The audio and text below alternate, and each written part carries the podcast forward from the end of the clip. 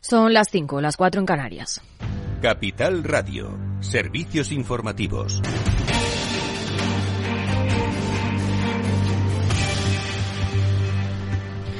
Buenas tardes, pendientes de la reunión de urgencia de la Reserva Federal.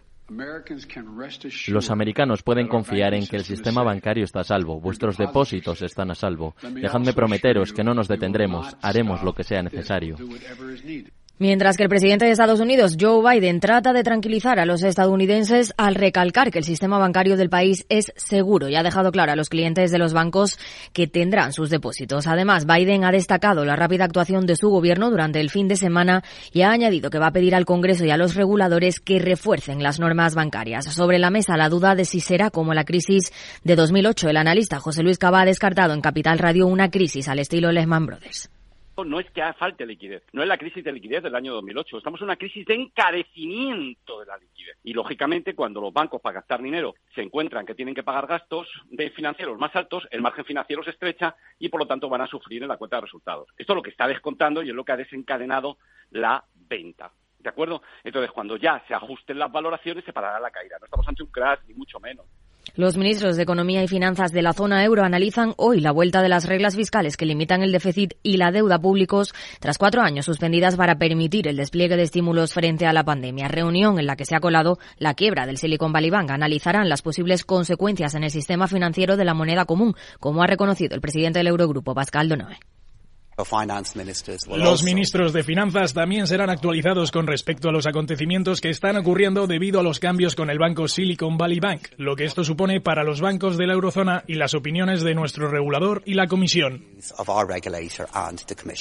Intenta calmar las aguas también el comisario de Economía, Paolo Gentiloni, quien descarta que la quiebra de Silicon Valley Bank tenga un riesgo real de contagio sobre la banca europea, aunque añade que la Comisión Europea está vigilando los acontecimientos en contacto estrecho con el Banco Central Europeo, mientras que la vicepresidenta primera y ministra de Asuntos Económicos, Nadia Calviño, ha destacado la solidez de nuestro sistema financiero. Las autoridades americanas han actuado con rapidez y con contundencia. Esta situación de volatilidad en los mercados financieros eh, se encuentra con un, mercado bancario, un sistema bancario español que tiene un marco reforzado tanto de supervisión como de regulación y tiene una situación saneada de sus balances. En el Reino Unido ya han dado pasos. El HSBC compra la filial en Reino Unido del Silicon Valley Bank por una libra. El ministro de Finanzas, Jeremy Hunt, ha reconocido que existía un riesgo grave para sectores de tecnología y biofarmacéuticas en el Reino Unido.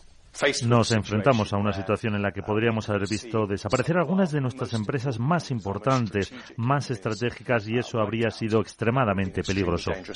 Y en España, la reforma de las pensiones marca la agenda política. El Gobierno y los agentes sociales se reúnen otra vez esta tarde para seguir con la negociación del último bloque de la reforma de las pensiones, después de que el viernes tuviera lugar una mesa de diálogo tripartita para analizar la propuesta consensuada por el Ejecutivo con la Comisión Europea. Los sindicatos ya avanzaron que su valoración general era positiva.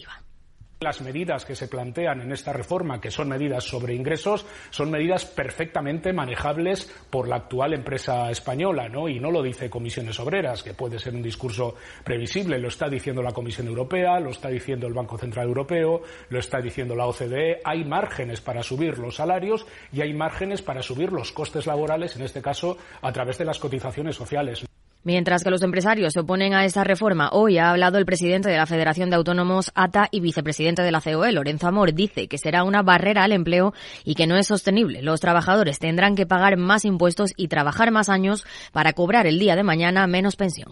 Porque es una reforma que castiga a los trabajadores, a las empresas y a los autónomos, porque es una reforma que no garantiza la sostenibilidad del sistema, porque además es una reforma que puede dañar al empleo, que puede allanar el camino a la economía sumergida también se ha quejado de la subida de cotizaciones vía base mínima que han tenido los autónomos. Dice que ha sido un hachazo. En cambio, los agentes sociales han aplazado al día 22 la reunión para intercambiar opiniones sobre la propuesta presentada la semana pasada por los sindicatos para tratar de alcanzar un acuerdo salarial plurianual y sobre el que la patronal ya ha manifestado su rechazo. Mientras que PSOE y Unidas Podemos se reprochan la falta de acuerdo en la ley de vivienda. El principal escollo pasa por el límite de los precios del alquiler. Mi compromiso con esa ley de vivienda estatal es férreo. eh, no vamos a parar hasta que tengamos una ley de vivienda estatal que nos permita regular de manera efectiva los precios del alquiler. Si nos preocupara de verdad la emergencia habitacional, la ley de vivienda estatal habría estado disponible el primer año de legislatura. Quien tiene que explicar por qué está bloqueando desde hace un año en el Congreso la ley estatal de vivienda es el Partido Socialista. Más información con Rocío Arbiza en Mercado Abierto.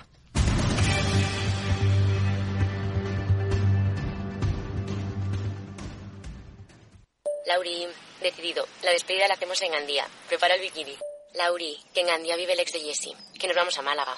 Lauri, que no. Que dan mal tiempo. A Bilbao. Pinchos y party. Lauri, una cosita. Que al final es despedida conjunta. Te hago administradora del grupo que no puedo más. En Renfe tenemos más de 1500 destinos para que siempre puedas llegar a donde quieras llegar. Nadie te da más. No todos los trenes son como Renfe. Renfe, tu tren.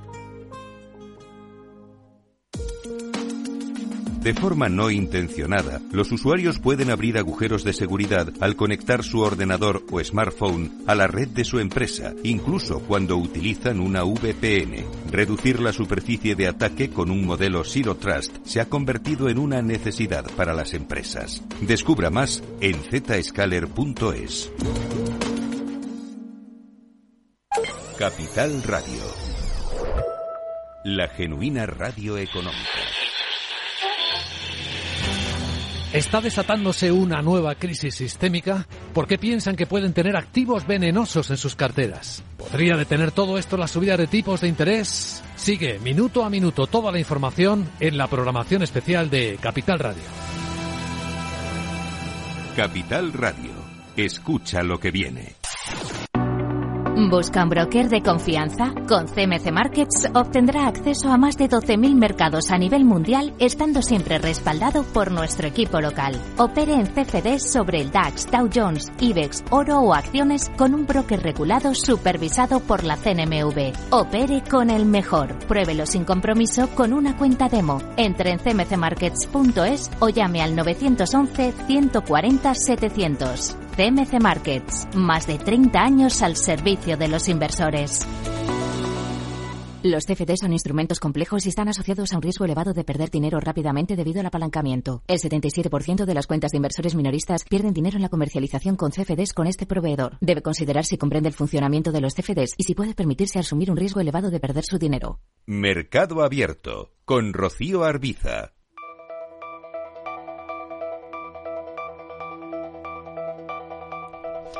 Seguimos en mercado abierto. Siete minutos ya pasan de las cinco en punto de la tarde, de las cuatro si nos están escuchando desde Canarias. Estamos en esta edición especial casi monográfico sobre la banca.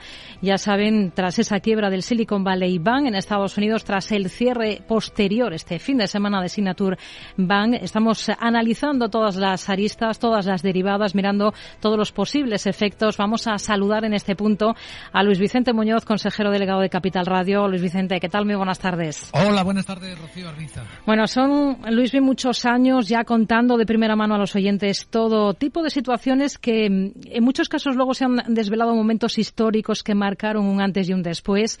¿De qué podemos estar hablando ahora? ¿Esto es una crisis sistémica en ciernes o quizás exageramos y pensamos esto? Hay un patrón que se repite cada crisis. Al principio es un elemento aislado, un cisne negro que aparece pequeño en el escenario, un evento inesperado, como podría ser en este caso la quiebra del SVB, ¿no? del, del Silicon Valley Bank. Sí. Luego tenemos a las autoridades diciendo que esto no ofrece ningún riesgo de colapso y que van a actuar unidas. También se está produciendo. Se asegura que no hay riesgo de contagio y aún así en los mercados hay dudas y todos los relacionados empiezan a caer. También se está produciendo. Así que estamos en un punto de la historia en la que mm, podríamos decir que nos encontramos con todos los elementos de un riesgo sistémico y en particular uno. Y es que está cundiendo el miedo. Es decir, que los mercados no están comprando la historia que venden las autoridades, ni sus intervenciones de emergencia, y me refiero a las de la Reserva Federal de anoche, ni siquiera las palabras de Joe Biden ahora diciendo que rescatarán a los depositantes, no a los accionistas de los bancos, quien lo haya hecho mal pues perderá el dinero y los directivos irán a la calle por no haber gestionado bien los riesgos, eso no satisface, porque estamos hablando eh, de algo que está detrás de esas palabras y es el por qué ha sucedido esto. El caso de SVB es uno entre varios. Empezó con la caída de Silvergate, Banco de los Criptos, fue el, el SVB después. Luego hemos conocido el caso el fin de semana también de un tercer banco ligado al mundo cripto. Sí.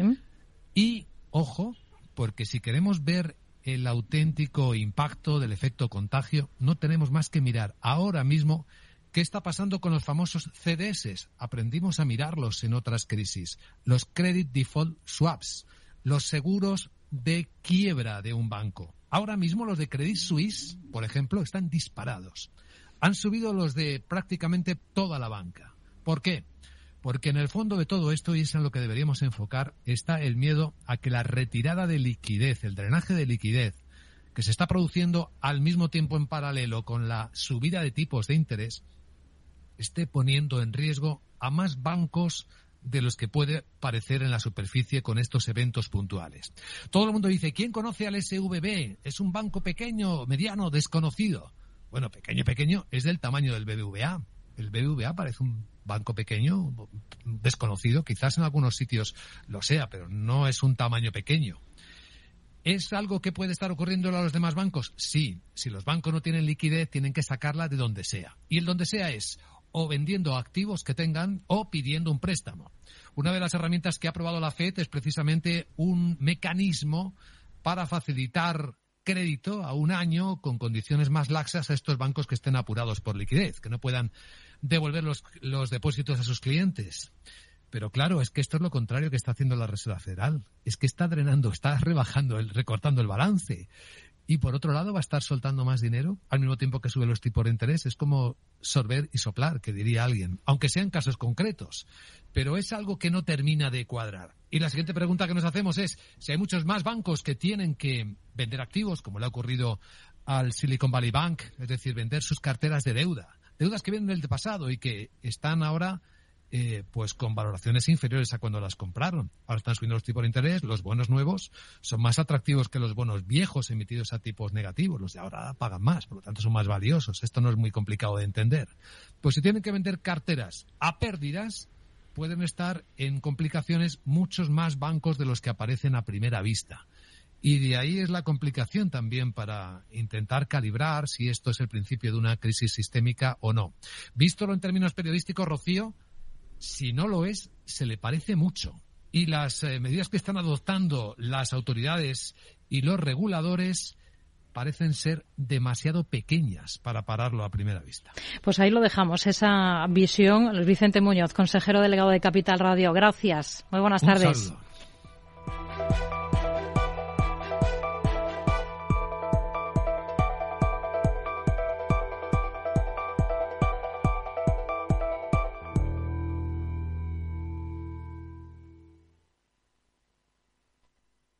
Redrive, el renting de usados de ALD Automotive, patrocina este espacio. Entra en aldautomotive.es y descubre todas las ventajas. Seguimos hablando de banca, lo hacemos ahora con Manuel Romera, director del sector financiero de IE Business School. Manuel, ¿qué tal? Muy buenas tardes. Hola, buenas tardes, Rocío. ¿Le sorprende que estemos hablando de una crisis como esta en el sector financiero de Estados Unidos, eh, de un banco muy concreto, con unas particularidades eh, concretas y que se note ya en todo el mundo? ¿Qué, ¿Qué es lo que pueden haber pasado por alto los reguladores para estar hablando de posibilidad de una posible nueva crisis financiera? Bueno, no sé, la verdad es que eh, los reguladores precisamente yo creo que lo, que han pasado por alto es que son reguladores, ¿no? Y que los bancos están enormemente regulados. Entonces esa regulación lo que no puede impedir es que los bancos sean solventes regulatoriamente hablando. Es el regulador el que te dice si eres solvente o no. Y luego, por supuesto, que nadie, solamente un necio, confunde solvencia con liquidez. Es decir, una cosa es que un banco sea solvente y otra cosa es que un banco sea líquido. La liquidez proviene de la capacidad que tienen de devolver los depósitos, la solvencia de los beneficios acumulados, ¿no? Y entonces, por tanto, es un, son, son cosas completamente distintas. Y, en este caso, pues un pequeño banco, que ya no es tan pequeño, claro, lo es pequeño si lo comparamos con, con los bancos inmensos eh, too big to fail, ¿no? Demasiado grandes para caer. Hmm. Pero ya no es un banco tan pequeño, un banco de un tamaño mediano que en un momento dado pues se, encuentra entre que los préstamos que ha dado a startups pues no son suficientemente eh, capaces de, devolver eh, ese dinero. Por otra parte, los depositantes entran en pánico, van a por su dinero. Esos depositantes además son gente con, con grandes con grandes patrimonios, ¿no? Y tienen más de 250.000 dólares, que es lo que asegura el Fondo de Garantía de Depósitos norteamericano, pues hace que el regulador tenga que sobrereaccionar. Pues si no sobrereacciona, hay que liquidar, entre comillas, el banco, ¿no? Y liquidar el banco, pues es poco menos tener que liquidar los activos y devolver los pasivos. Y son entidades especialmente, los bancos en general, no este banco en particular, especialmente apalancados y con una liquidez especialmente limitada, porque los bancos se dedican a, invertir el dinero, no a, no a no a tenerlo en caja, ¿no? Para que para esperando a que vengan a por él, ¿no? Hmm. Y ese equilibrio es el que, el que es muy difícil de, de, sostener porque los bancos se basan en la confianza de que la gente no vaya por el dinero y se fíe, ¿no? De esa inversión que tienen, ¿no? En plan esa película tan tan vista no por todos en, Navidades que es que bello vivir no la capacidad que tienen los bancos de aguantar cuando los depositantes van a por el dinero. ¿no? Hmm. ¿Es suficiente, piensa, lo que ha hecho la Reserva Federal hasta el momento para, para tratar de atajar y que esto no vaya a más, eh, contagiando a otros bancos del sector financiero estadounidense em, y más allá de Estados Unidos?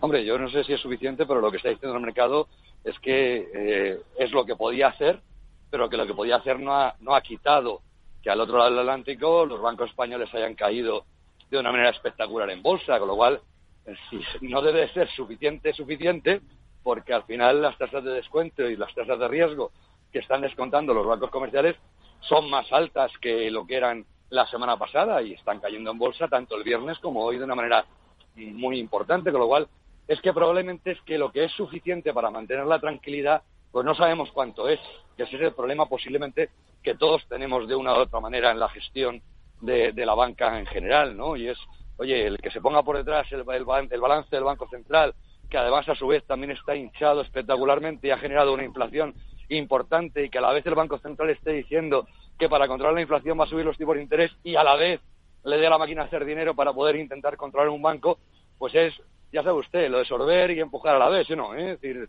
hmm. o empujas o tiras, no puedes, no puedes hacer las dos cosas a la vez. Habrá mucha gente que se esté preguntando ahora mismo, viendo estas caídas, escuchando pues hablar de lo que está ocurriendo eh, con este banco en Estados Unidos, se pregunte cómo de protegido está el sector financiero español. Bueno, el sector financiero español, eh, su protección, para que se usted una idea, el Fondo de Garantía de Depósitos español garantiza menos dinero de lo que garantizaba el Fondo de Garantía de Depósitos norteamericano, con lo cual, si aquí en España garantizamos 100.000 euros y allí garantizan 250.000 dólares, es que evidentemente 100.000 es menos que 250.000.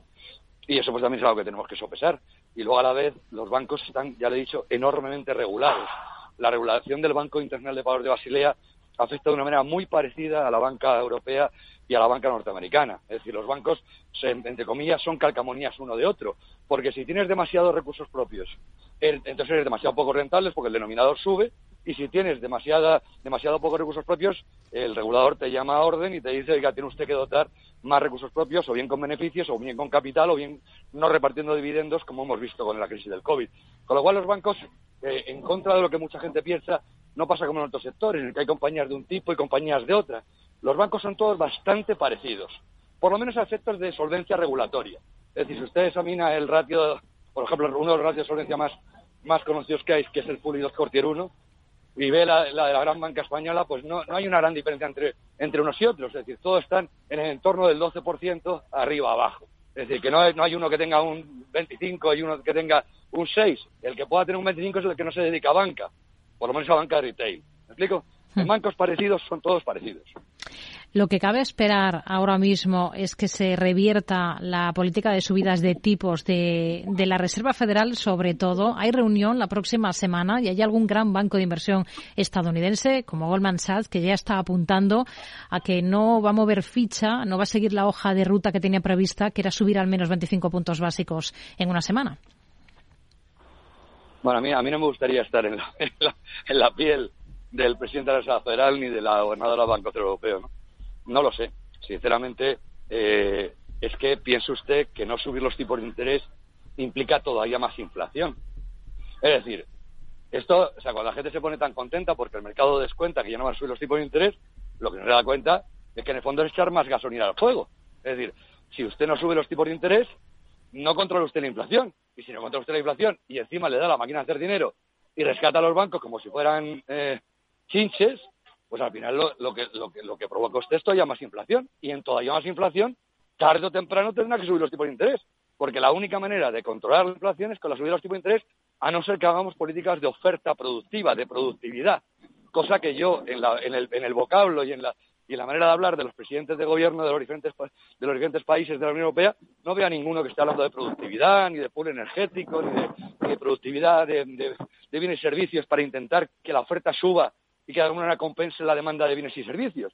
Como no está ocurriendo eso y seguimos teniendo una oferta energética limitada la inflación todavía es más perdurable. Si además ahora decidimos que no subimos los tipos de interés cuando hace falta como agua de mayo para controlar la inflación todavía generaremos más inflación ¿Me explico? Sí, la coyuntura desde luego es bastante complicada para los bancos eh, centrales. Ya lo era antes y ahora con esta situación del sector financiero mucho más. Manuel Romera, director del sector financiero del IE Business School, gracias por atender la llamada de este programa de Mercado Abierto en Capital Radio. Muy buenas tardes. Encantado de atenderles. Un abrazo. Redrive, el renting de usados de ALD Automotive, ha patrocinado este espacio. Entra en aldautomotive.es y descubre todas las ventajas. Mercado Abierto con Rocío Arbiza. Más allá de la banca, del sector financiero, de observar lo que va ocurriendo a raíz de ese colapso de esa entidad en Estados Unidos, ese VB, vamos a ver dónde más ponemos el foco esta tarde, que otros asuntos son interesantes. Elena Niazbala. Esta sesión seguimos posando el foco en lo internacional. De Estados Unidos nos trasladamos a Rusia. El Kremlin continúa publicando a cuentagotas los datos estadísticos sobre la economía rusa y nos ha dejado las siguientes cifras.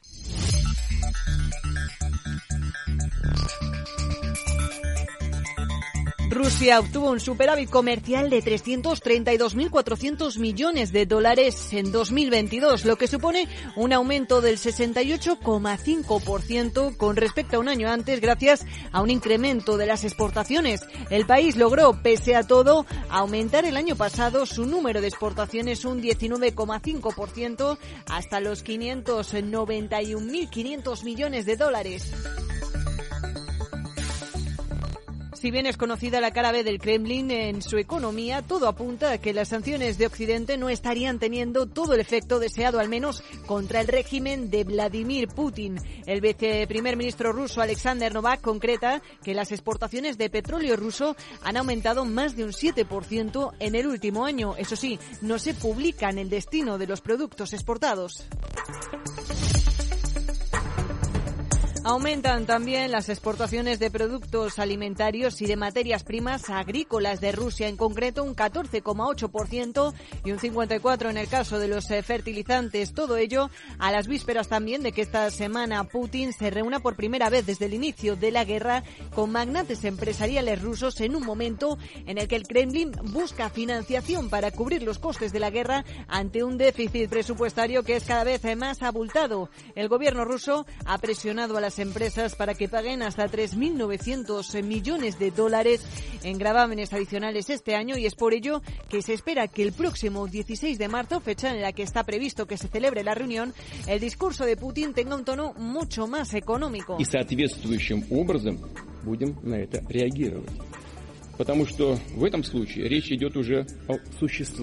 Mientras que ya en su discurso del Estado de la Nación, Putin hizo alusión a los empresarios de su país que hacen negocios en Occidente como una amenaza. Así que el principal reto será llegar a un entendimiento con los magnates. Mercado Abierto con Rocío Arbiza.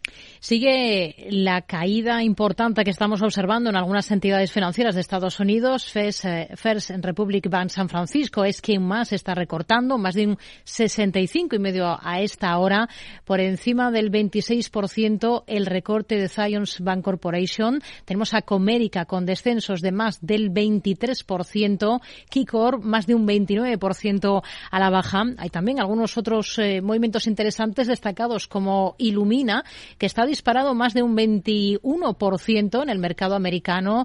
Hay algunas publicaciones que están apuntando a que el conocido inversor activista Carl Icahn se prepara para una pelea de poder en esta compañía.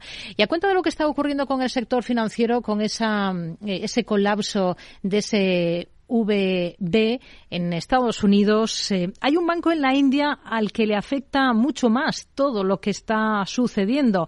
Vamos a ver por qué, Alejandra Moya todo es una confusión de siglas, siglas que comparten la entidad estadounidense y el banco indio SVC Cooperative Bank, que durante el fin de semana se ha visto obligado a aclarar el malentendido para asegurar a los depositantes que su dinero está seguro después del colapso de Silicon Valley los usuarios en redes sociales se confundían con los nombres y creían que la salud financiera del banco caía en picado y que podían perder su dinero.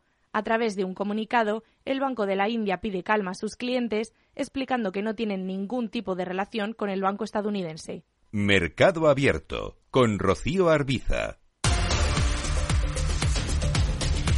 Toca poner el foco en el comportamiento del mercado de divisas. Hoy, por cierto, estamos observando cómo el dinero acude al refugio más tradicional, que es el oro. Está subiendo la onza de oro más de un 2%. Tenemos niveles ahora mismo de 1.910 dólares la onza.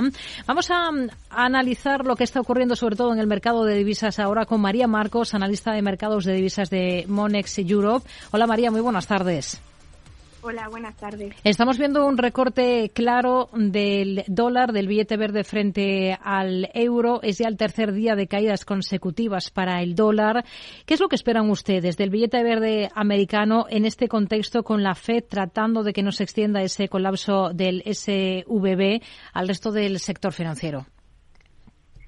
Pues Sí, como has dicho, llevamos varios días consecutivos de pérdida eh, de valor del dólar. Esta mañana eh, hemos visto al índice de DXY del dólar entrar en la sesión europea en torno a un 1,1% por debajo del nivel del viernes.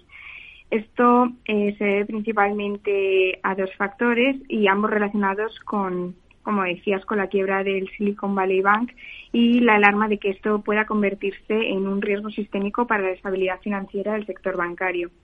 El primero de estos factores es eh, la moderación de las expectativas de los operadores para el ciclo general de subidas de la Fed, que ya descartan la opción de una subida de 50 puntos básicos la próxima semana. Y en segundo lugar, que durante este pasado fin de semana el Tesoro de Estados Unidos, la Reserva Federal y la Corporación Federal de, Seguros de Depósito han hecho eh, dos importantes anuncios políticos destinados sobre todo a estabilizar el sistema bancario y a mitigar el riesgo de nuevas salidas de depósitos. En todo esto lo que se ha traducido es en una presión continua sobre el dólar que, que como decía, sigue cotizando a la baja durante la sesión de hoy. Em, en cuanto a nuestras expectativas, eh, nos mantenemos cautos a la hora de seguir eh, este, este movimiento y eh, creemos que el sentimiento del mercado se mantiene todavía inquieto y que todavía eh, tenemos que ver los resultados de los datos de inflación de febrero y la eficacia de las medidas hmm. eh, políticas que decía de este fin de semana. Estamos ante una crisis que puede suponer un alto en el camino de las subidas de tipos de, la Fed y que pueden incluso también condicionar la reunión de, esta semana del Banco Central Europeo. ¿Cómo lo ven ustedes? Eh, creemos que, que es posible o al menos así lo están anticipando los mercados. Eh, si tras una ronda de datos eh, que podían dar incluso señales de sobrecalentamiento de la economía estadounidense, eh, las apuestas de una Fed más agresiva en marzo eran cada vez más evidentes, hace apenas una semana la probabilidad, aunque quizá un poco apresurada, de una subida de 50 puntos básicos ya en marzo era del 65%. Hoy esta opción está descartada.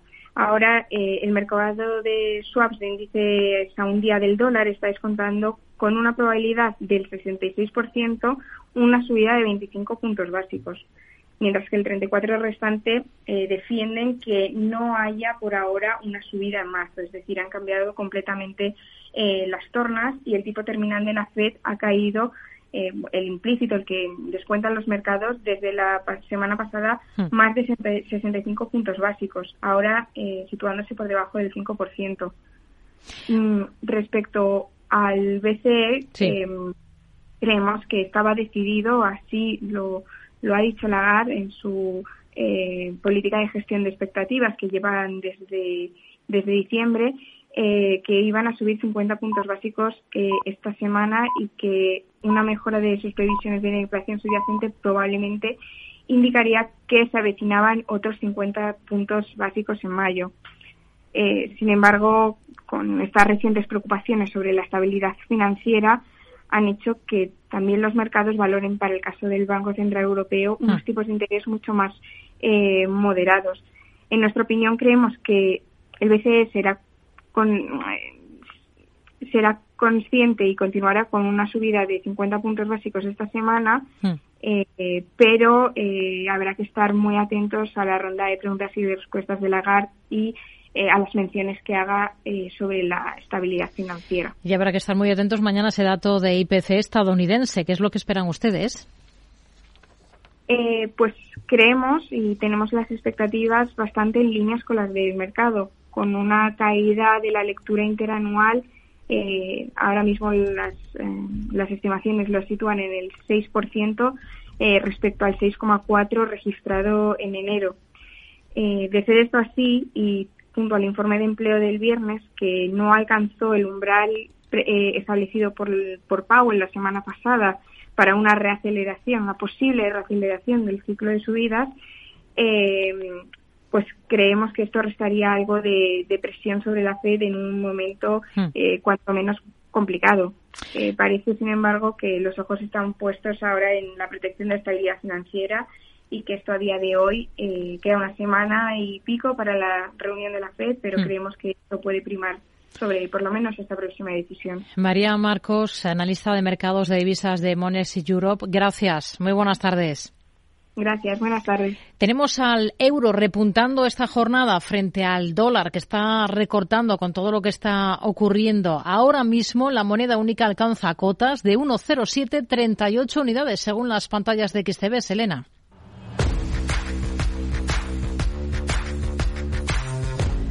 ¿Quieres saber qué hacen los futbolistas de élite con su dinero? Pues lo mismo que tú, abrirse una cuenta con XTB, una nueva forma de poner a trabajar a tu dinero pensada para todos. Desde solo 5 euros y cero comisiones hasta 100.000 euros al mes. Además, con la mejor formación gratis. Con XTB sabes que tu dinero está depositado en bancos españoles y que tu broker está regulado por la CNMV y los principales organismos internacionales. Entra en xtb.com y abre tu cuenta totalmente online. A partir de 100.000 euros al mes, la comisión es del 0,2%, mínimo 10 euros. Invertir implica riesgos.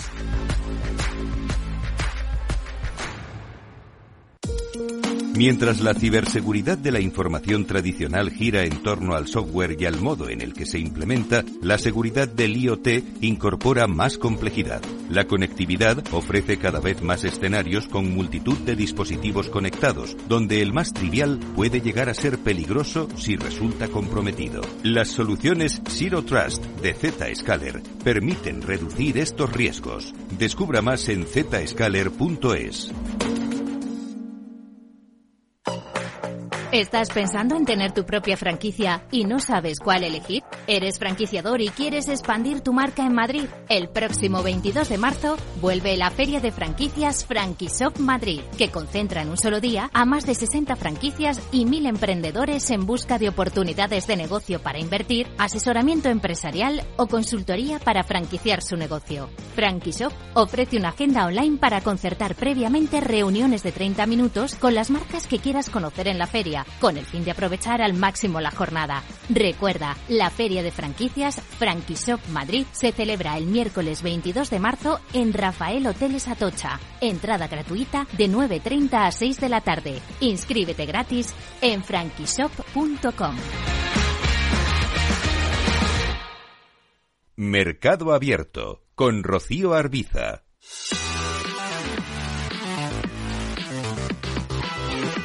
Situación en el mercado de renta fija que vamos a analizar en los próximos minutos con Hernán Cortés, socio fundador de Olea Gestión. Hernán, ¿qué tal? Muy buenas tardes. Eh, buenas tardes, Rocío. Bueno, día intenso también en el mercado de renta fija. ¿A qué le suena el comportamiento que hemos tenido este lunes eh, en los principales bonos soberanos a uno y otro lado del Atlántico? Quizás ahora mismo lo más interesante tiene que ver con ese fuerte recorte en el rendimiento del bono estadounidense a 10 años que está en cotas del 3,5%, ¿no? Sí, bueno, de hecho, están bajando más las rentabilidades europeas incluso que, las americanas. Pero sí, suena a tambores de guerra. Esto recuerda un poco a los momentos de la crisis financiera del 2008 y, y no tiene nada que ver, la verdad. O sea, el movimiento en los bonos es del orden de 50 puntos básicos de caída en rentabilidades. Y lo curioso es que las expectativas del mercado con respecto a las esperadas subidas que iba a haber, tanto por parte de la Reserva Federal como el Banco Central Europeo, en, digamos, en los próximos meses hasta, hasta el verano, pues mm, en Estados Unidos han desaparecido, hmm. ya no, prácticamente no se esperan subidas y de hecho, eh, bueno, la de, la de marzo sí la dan por, por hecha, la de los 25 puntos básicos de marzo, pero para septiembre el mercado descuenta que, que esa subida, bueno, que van a bajar esos 25 puntos básicos en septiembre y para enero 24 bajarían 50 puntos básicos. En, en Europa, como el Banco Central Europeo va más retrasado, se sigue descontando que pueda subir del 2,5 al 3 y, básicamente ahí se quedaría, no subiría más del 3. O sea que ha sido brutal el cambio de expectativas con, con la aparición de este problema que, en nuestra opinión es un problema aparentemente muy localizado en una sola entidad. Mm, bueno, el tiempo dirá si hay alguna entidad que tenga un, haya tenido una gestión del balance tan deficiente como, como este banco y, y, en principio, desde luego, todo lo que son los bancos grandes están fuera de, este, de este problema. eso no nos queda ninguna duda.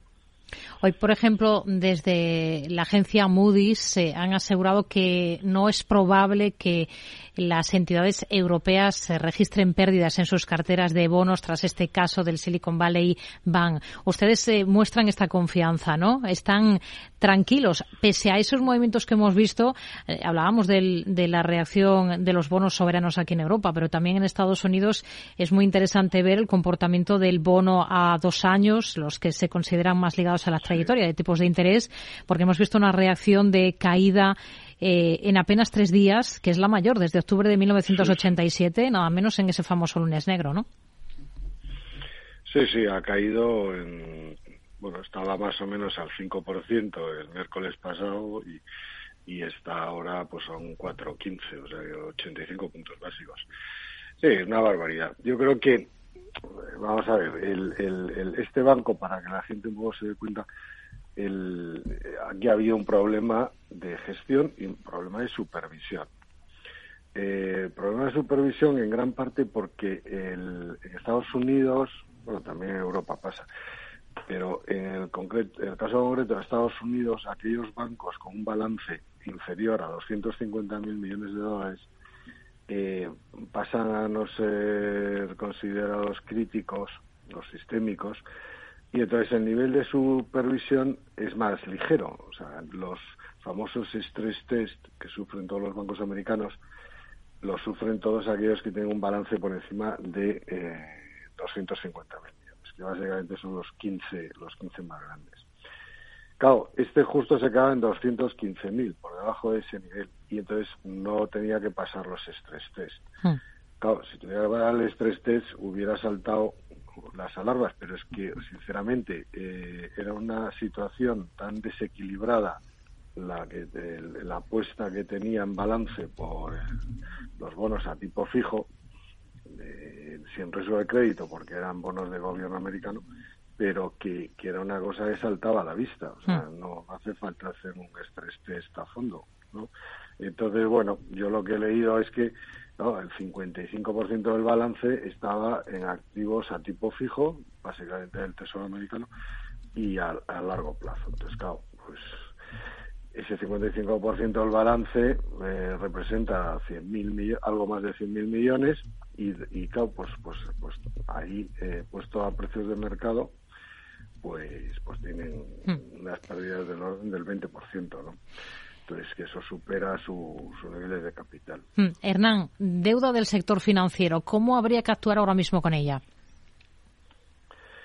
Bueno, yo creo que siempre que tengamos eh, deuda de, desde luego, de entidades eh, de, un tamaño grande, pues, pues es que están súper vigiladas, supervisadas, les hacen estrés test cada seis meses, o sea, yo creo que ahí no hay ningún problema. Eh, y aquí insisto, o sea, tampoco debería de haberlo habido. Claro, ya está el Biden este clamando, como todos los políticos, pues una regulación más estricta, ¿no? es que les encanta regular a todos los políticos. Si lo que se trata es de hacer una gestión correcta y siempre habrá alguien que haga una gestión incorrecta y siempre habrá fallos en la supervisión, porque, porque sí, porque hay personas detrás hmm. y no han supervisado bien, pero que eso, no sé, vamos, mucho me sorprendería que aparecieran muchísimos más bancos. Es cierto que hay un hay algún banco regional que hoy está sufriendo fuertemente en bolsa, el First eh, Republic, no sé qué, banco pequeño, y bueno, pues, pues a lo mejor aparece algún otro, pues puede ser, pero hmm. en principio todos aquellos bancos grandes, eh, sistémicos y bien supervisados, no, no, no, debería haber ningún problema. Nos quedamos con ello, en este mensaje de, de tranquilidad. Hernán Cortés, socio fundador de Olea Gestión. Gracias, muy buenas tardes. Gracias. Adiós. Mercado Abierto con Rocío Arbiza. Hablamos del cierre de la sesión en la Bolsa Española con, Juan Esteve, director de inversiones de Cow Markets y Zona Value. Hola Juan, ¿qué tal? Muy buenas tardes. Muy buenas tardes, Rocío. ¿Hasta qué punto están ustedes preocupados por la situación que ha generado el colapso de Silicon Valley Bank? A ver, tenemos preocupación, efectivamente, porque no se extienda quizá más a otros bancos. Y la preocupación que teníamos quizá más grande durante este fin de semana es cómo iba a afectar a las empresas en Estados Unidos. Pero yo creo que por lo menos aquí eh, en España tenemos que esperar también un poco a ver cuáles son las... Ah, lo que vamos viendo, las soluciones que vamos viendo por la parte de la, de la Reserva Federal y las decisiones que se van tomando para incluso tener una, una previsión aún mayor. Aún así, yo creo que ahora mismo no tenemos una preocupación excesiva. Es una reacción exagerada la que hemos visto en la banca española, es decir, estas ventas tan contundentes que vemos hoy y que siguen, a las que ya se registraban el viernes, eh, ¿son porque se han despertado viejos demonios más que porque haya un problema real? Un problema real no, no existe. Ahora mismo no creo que exista, por lo menos los datos que tenemos y los datos que estamos eh, barajando con todas las informaciones que han dado hasta ahora los bancos, no existe un problema como tal. Pero sí que es cierto que ha removido ciertos temores del pasado. Lógicamente es también esperable que haya una recogida de beneficios. Quizá están penalizando más de la cuenta, teniendo en cuenta que ahora los bancos durante el año pasado y lo que llamamos están generando una rentabilidad acumulada muy grande. Entonces, muchos inversores y muchos fondos de inversión o, muchos inversores ah, grandes institucionales que tenían posiciones, es lógico que vea, estamos viendo retirada de dinero. Pero aún así, yo creo que es más cuestión de miedo, de temor, que de una situación real. ¿Ustedes cómo están actuando en estos últimos días con las posiciones que tienen en banca? Yo creo que ahora es un momento en el cual debe de que, ah, imperar la calma porque incluso podríamos acontecer a una, a una cierta recuperación, podríamos ver un rebote si vemos que todo se va calmando. Pero, repito, aún es quizá un poco temprano para tomar una decisión precipitada porque tenemos muchos datos que vamos a conocer durante esta semana. Mañana conocemos datos de inflación, tenemos a la espera de ah, decisiones de la Reserva Federal de cara a la semana que viene y todos esos movimientos, lógicamente, van a afectar mucho a los movimientos de los bancos. Más allá de la banca, tenemos algún movimiento interesante. Pocos hay que han escapado hoy de los números rojos, pero el mejor ha sido en Agas, un 1,62% de repunte al final. Pros y contras de estar, de estar en este valor, de tenerlo en cartera. Los pros es que las empresas energéticas ahora mismo están teniendo un comportamiento muy positivo. Si pudiéramos destacar dos partes o dos sectores importantes dentro del selectivo español, tendríamos sin lugar a dudas el sector financiero y el sector energético. ¿Cuáles son las dudas que nos puede generar en Agas los proyectos que tienen en marcha? Pero también esa parte que nos puede generar cierta incertidumbre es también una parte positiva para la propia empresa. Entonces yo creo que Enegas es una empresa que lo está haciendo muy bien y que tiene un recorrido positivo a medio largo plazo. Y entre el resto de, energéticas que hoy mantienen el tipo, por ejemplo, Red Eléctrica, Naturgy, Iberdrola, ¿con cuál son más positivos ustedes ahora? Yo Naturgy es una empresa que miro con muy buenos ojos. Iberdrola también es una empresa que me gusta muchísimo, pero tiene un problema añadido que quizás la deuda que tiene, tiene una deuda acumulada muy, muy grande. Hicieron unas inversiones muy grandes en energías renovables unos años atrás y, lógicamente, toda esa inversión poco a poco tiene que ir capitalizándose. capitalizándose. Yo creo que me quedaría con estas dos. Iberdrola y Naturgy creo que son las que tienen un potencial mayor. Hmm. ¿Qué esperan de los resultados esta semana de Inditex? Ahí va a estar otro de los grandes focos ahí va a estar otro gran foco, cierto. Lógicamente tenemos que mirar esos resultados también con la perspectiva de la inflación. Es lógico pensar que la inflación está afectando poco a poco al bolsillo de los consumidores y ese, esa generación de riqueza se tiene que ver plasmada también en la, una reducción del gasto. Quizá no lo veamos ahora, pero sí que tenemos que tener en cuenta que compañías, Inditex concretamente, y compañías del entorno de Inditex, sí que se van a ver afectadas de este, en ese entorno económico de una alta inflación. Nos quedamos con ello. Juan Esteve, director de inversiones de Cow Markets y Zona Value. Gracias. Muy buenas tardes. Un placer, buenas tardes. Tenemos hoy a Enagas liderando las alzas del IBEX, un 1,62% ha subido dentro de un selectivo, dentro de un IBEX que ha terminado el día con una caída del 3,5% en 8.958 puntos. El peor comportamiento ha sido para el Banco Sabadell un 11,81% de descenso. Al final termina la entidad en 1,09%. Bankinter le sigue con recortes del 8,5%. Por encima del 8% se deja el BBVA, mientras que tenemos en el lado negativo también a otras entidades del selectivo, Unicaja Banco, un 7,78% de caída, el Santander, que ha recortado por encima del 7%, y a partir de ahí encontramos a CaixaBank para completar todo este grupo o todo este sector cotizado en el IBEX y está o se ha dejado un 6,24% CaixaBank. Hay otros valores que no tienen nada que ver con el sector, como ArcelorMittal, como Repsol, la hotelera Melia, que también han sufrido caídas considerables eh, a cuenta de esta mm, incertidumbre, inestabilidad, eh, temor que hay en el mercado ArcelorMittal, por ejemplo, más de un 5%, Repsol y Melia se han dejado ambas más de cuatro puntos porcentuales, lo mismo que la aseguradora Mafre. Les recuerdo que tendremos consultorio de bolsa a partir de las seis de la tarde que van a poder plantear sus dudas esta tarde Alberto Iturralde, responsable de operativa DAX. ¿Cómo pueden participar con nosotros? Pueden escribirnos a oyentes También pueden aprovechar para llamarnos al 91 283 33 33 o pueden optar por dejarnos notas de audio con sus cuestiones que nos quieran plantear sobre sus inversiones a través de WhatsApp en el 687 050 600 687 050 600.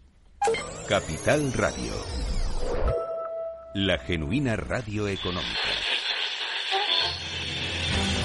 ¿Está desatándose una nueva crisis sistémica? ¿Por qué piensan que pueden tener activos venenosos en sus carteras? ¿Podría detener todo esto la subida de tipos de interés? Sigue minuto a minuto toda la información en la programación especial de Capital Radio. Capital Radio. Escucha lo que viene. ¿Te atreves a coger las riendas de tus inversiones? Caser Asesores Financieros te ofrece la oportunidad de unirte a un grupo de profesionales independientes. Tendrás a tu alcance todas las herramientas necesarias para disfrutar de un asesoramiento diferencial, con el respaldo de una de las aseguradoras líderes en el mercado. Caser Asesores Financieros, seguros de tu inversión. Contacta con nosotros en info arroba caserasesoresfinancieros.es o en el 91 762 3442. Los que vivimos en una casa hemos podido. Y los que vivimos en un edificio también. Con Smart Solar de Iberdrola tú también puedes ahorrar hasta un 70% en tu factura de la luz con la energía solar. Vivas en una casa o en un edificio. Más información en iberdrola.es, en el 924 24 24 o en nuestros puntos de atención. Cambia la energía solar con Iberdrola, empresa colaboradora con el programa Universo Mujer. Mercado Abierto con Rocío Arbiza.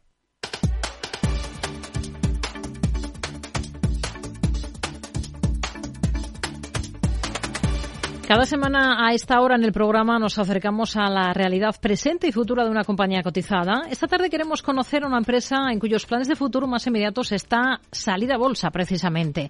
Hablamos de Matters Ventures con su presidente y consejero delegado Cristian Rodríguez. ¿Qué tal, Cristian? Muy buenas tardes. Hola, muy buenas tardes. Bueno, una de las cosas que da salir a bolsa es ganar en notoriedad. Para quienes no les conozcan a ustedes, ¿qué es lo que hacen en Matter Ventures? ¿Cuál es el negocio de la compañía? Pues mira, nosotros en, en, Ventures somos eh, lo que se le llama un Venture Builder, que, que coloquialmente sería como una fábrica de startups. Es decir, nos dedicamos a generar y a crear compañías que tienen alto impacto en la sociedad, siempre con un componente tecnológico. y, lo hacemos desde la búsqueda de una oportunidad hasta el desarrollo, la creación de la compañía, la inversión, es decir, el acompañamiento 360 del proyecto. ¿En qué se diferencian en esto exactamente de otras opciones que hay trabajando en esta misma línea aquí en España?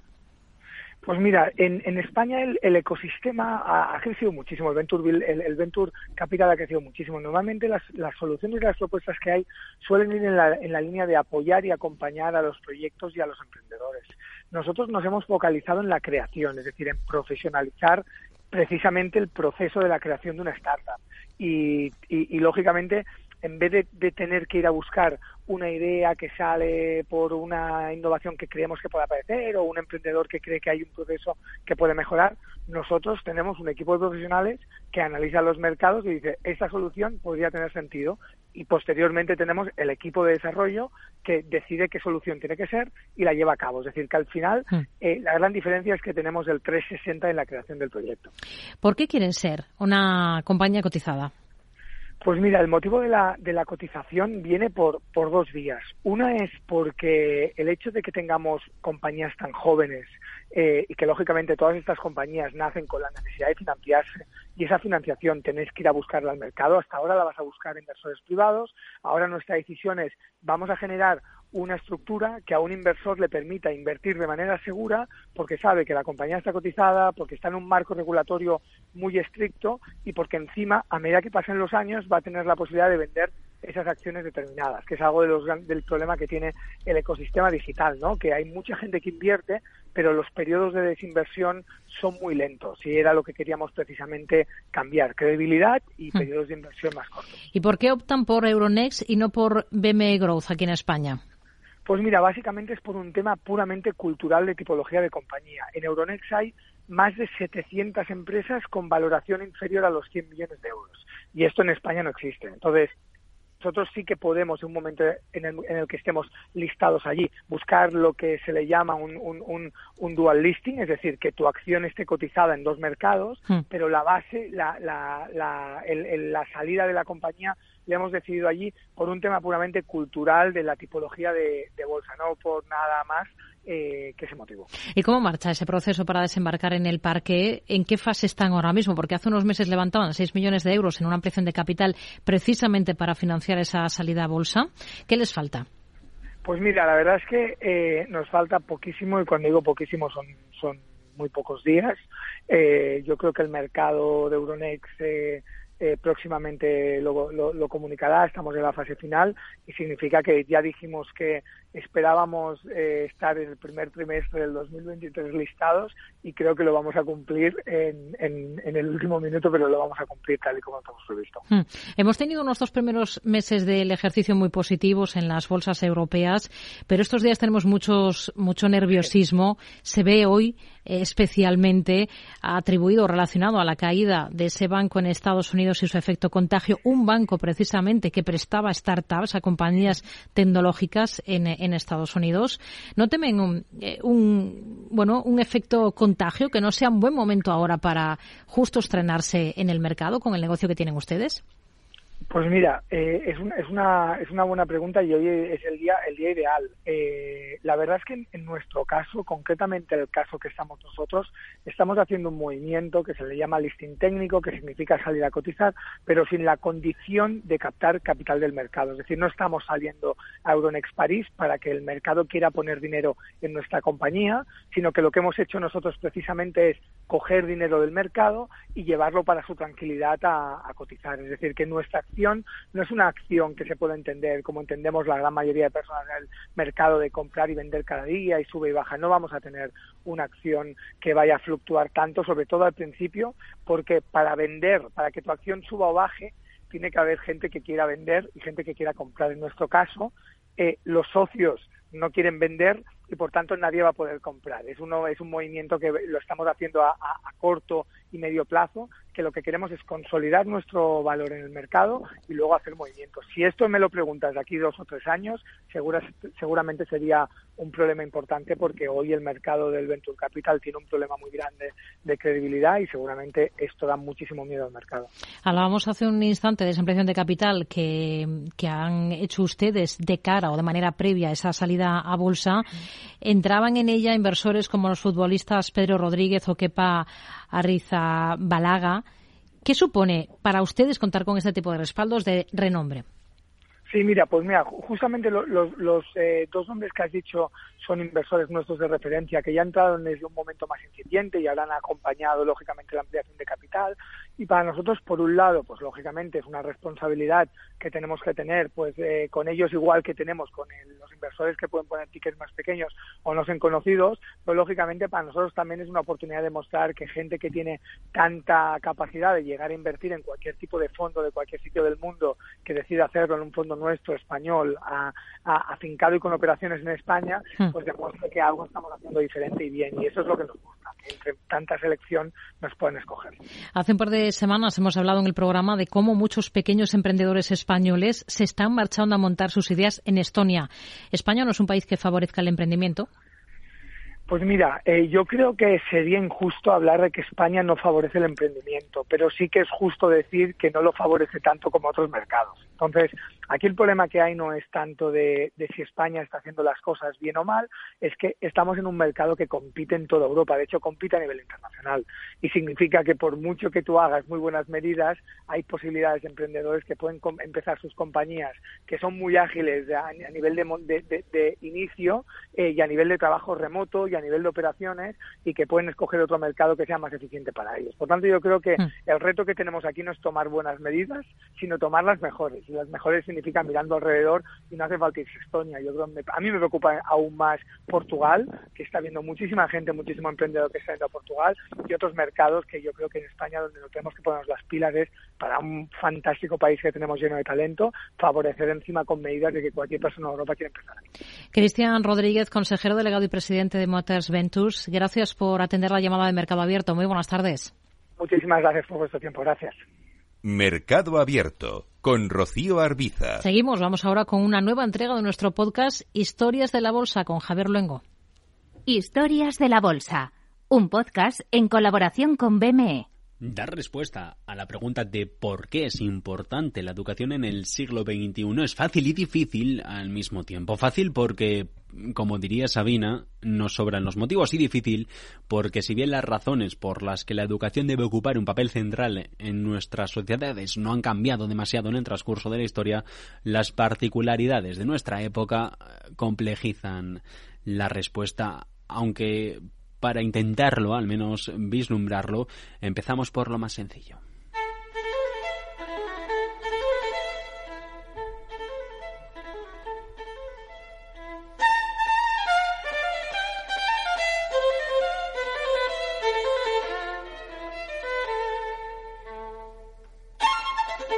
Que en el mercado español es el entorno premercado, una idea que surgió en 2017 con el fin de fomentar entre las compañías, sus responsables y los inversores privados los principios de la cultura financiera necesaria para, en su caso, valorar la búsqueda de financiación a través del mercado de capitales. Mercados sobre los que trabajan y, y tres pilares en los que se erige, como explica Álvaro Castro, director de supervisión de BM Growth. El primero de ellos es uno y es claro. Por un lado es un programa de formación, eh, pero un programa de formación con un, con un enfoque eminentemente práctico, ¿no? donde queremos que las compañías que estén pensando en formar parte de los mercados de capitales, en incorporarse a la bolsa en un periodo de tiempo más o menos cercano, eh, vayan adquiriendo las herramientas eh, que les permitan incorporarse a los mercados con, con total seguridad. ¿no? Estas herramientas de trabajar con transparencia, de, de tener un gobierno corporativo adecuado y otras muchas que les vamos dando en este entorno de formación. ¿no? Este sería el primer pilar fundamental. Aunque hay otro segundo. Poner a su disposición todas las herramientas que tenemos en BME para incrementar su visibilidad entre la comunidad inversora. Es decir, todavía no son empresas cotizadas, pero si están en el entorno premercado, pues nosotros vamos a poner a su disposición todas nuestras herramientas, como decía, todos nuestros em-, esfuerzos para que los inversores ya les vayan conociendo y por tanto pues podrán llevar a cabo las rondas de financiación eh, que vayan haciendo pues de una manera más eficiente. Y un tercero más práctico. Potenciar las relaciones eh, o esta palabreja, el networking, ¿no? Entre las propias empresas que están incorporadas al entorno premercado, pero también con todos los colaboradores de los que luego hablaremos que tenemos en el entorno premercado e incluso con los profesionales que ya están trabajando en BM Group y en la bolsa, ¿no? Para que eh, sean ya conocidas y vayan, vayan adquiriendo esas relaciones. En resumen. Formación, visibilidad y relaciones.